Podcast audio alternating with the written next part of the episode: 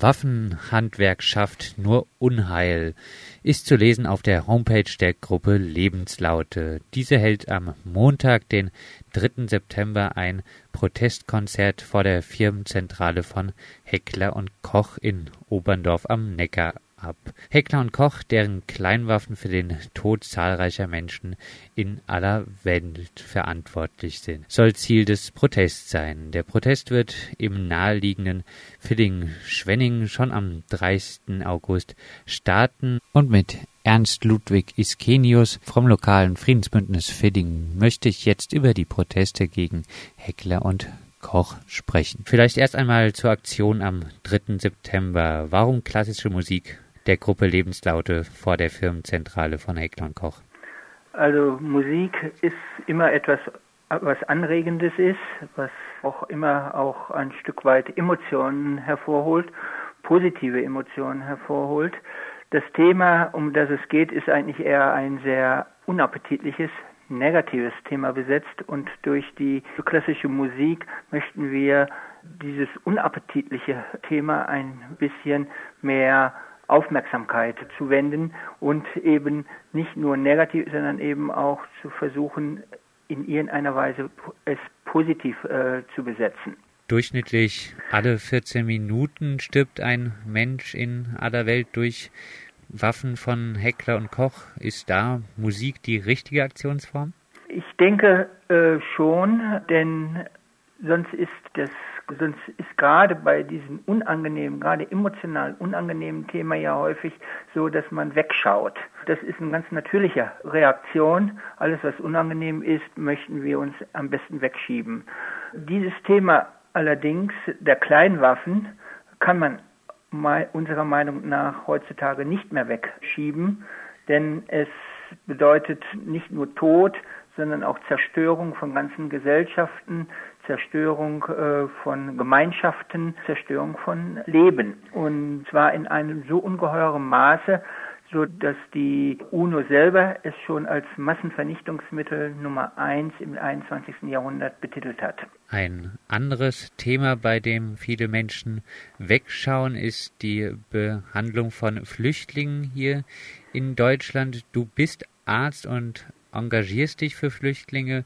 Was ist die Verbindung von der Flüchtlingsthematik zur Thematik Heckler und Koch? Also die Problematik der Kleinwaffen, die bei Heckler und Koch zum Beispiel produziert werden, erlebe ich fast jeden Tag in meinen Gesprächen mit den Flüchtlingen, wenn ich ihre Lebensgeschichte aufnehme. Ich erinnere mich zum Beispiel gerade an einen jungen Kurden, der eben als Kind dort vor den Sicherheitskräften, die alle mit G3-Gewehren, deutschen G3-Gewehren bewaffnet sind in der Türkei, dort immer wieder sich verstecken muss oder weggelaufen ist. Noch heute hat er äh, immer wieder Wiedererinnerungen und Albträume nachts, wenn man ihn auf diese Zeit anspricht. Villingen-Schwenningen liegt zwar jetzt nicht in unmittelbarer Nachbarschaft zu Oberndorf, der Konzernzentrale von Heckler und Koch, aber doch nicht allzu weit entfernt.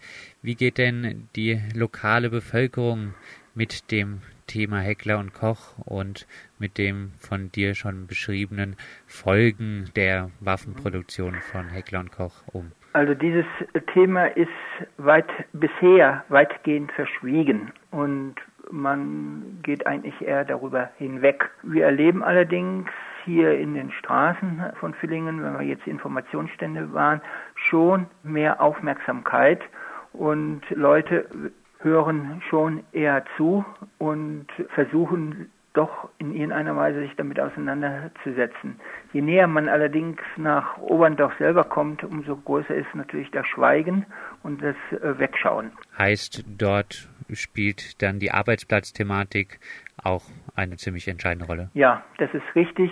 Hier in Villingen-Schwenningen gibt es zwar einige Zulieferbetriebe, aber die sind nicht abhängig äh, direkt von Heckler und Koch, während diese Waffenfabrik in Oberndorf und in der Umgebung natürlich einen sehr, ein sehr wichtiger Wirtschaftsfaktor spielt und deswegen natürlich die Angst um die Arbeitsplätze natürlich sehr groß ist. Gibt es Kontakt, gibt es Auseinandersetzungen, Diskussionen von Menschen äh, aus dem Friedensspektrum mit Arbeiterinnen von Heckler und Koch?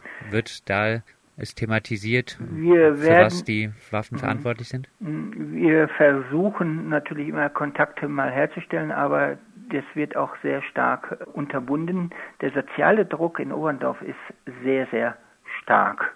Und äh, alles das, was so an, äh, mit Friedensbewegung und Infragestellung der Produktion zusammenhängt, wird häufig dann doch sehr stark vermieden, sodass die Kontakte sehr, sehr, sehr schwierig sind. Wir haben vor 14 Tagen zum Beispiel mit einigen Oberndorfern im Rahmen einer Untersuchung, die die IPPNW, die Ärzte zur Verhinderung eines Atomkrieges, Ärzte in sozialer Verantwortung, im Augenblick durchführt, an solchen Standorten, haben wir ein paar Interviews geführt, aber es war schon sehr schwierig, dass, dass Leute sich bereit erklärten, darüber äh, über ihre Befindlichkeiten und wie, wie sie sich fühlen in so einer Waffenstadt äh, doch sehr schwierig, daran zu kommen. Jetzt wurde über den anstehenden Panzerverkauf von Leopard-Panzer nach Saudi-Arabien auch dank der 25.000 Euro Aktion, die sich gegen die Eigentümer der Panzerschmiede Kraus Maffei Wegmann richtete, etwas mehr berichtet. Ab und zu kommt Jürgen Gresslin zum Thema Kleinwaffenexport auch in anderen Medien zu Wort. Die Friedensbewegung scheint aber auch bei den anstehenden Aktionen gegen Heckler und Koch äh, zahlenmäßig nicht so richtig in die Gänge zu kommen. Täuscht ja, der Eindruck? Ja, es ist sicherlich wie gesagt, es ist ein Thema, was auch die Friedensbewegung lange Zeit äh, von sich bewiesen hat. Es ist ja auch wirklich ein sehr schwierig zu handhabendes Thema, weil die Folgen dieser Kleinwaffenverseuchung nicht unmittelbar hier sichtbar ist und deswegen auch für die Friedensbewegung es immer äh, bisher offensichtlich sehr schwierig ist. Aber ich denke, durch diese Aktion Aufschrei ist es gelungen, auch das Thema Waffen und Waffenproduktion und Waffenexport doch mehr in den Mittelpunkt zu stellen und auch die, gerade unsere Verantwortung in Deutschland äh, dafür besser herauszustellen. Soweit Ernst Ludwig Iskenius vom lokalen Friedensbündnis für den Schwenningen zu den anstehenden Protesten gegen Heckler und Koch am 3. September in Oberndorf am Neckar und schon ab dem 30. August in Villingen-Schwenningen. Mehr Infos zur erwähnten Aktion Aufschrei gibt es unter www.aufschrei-waffenhandel.de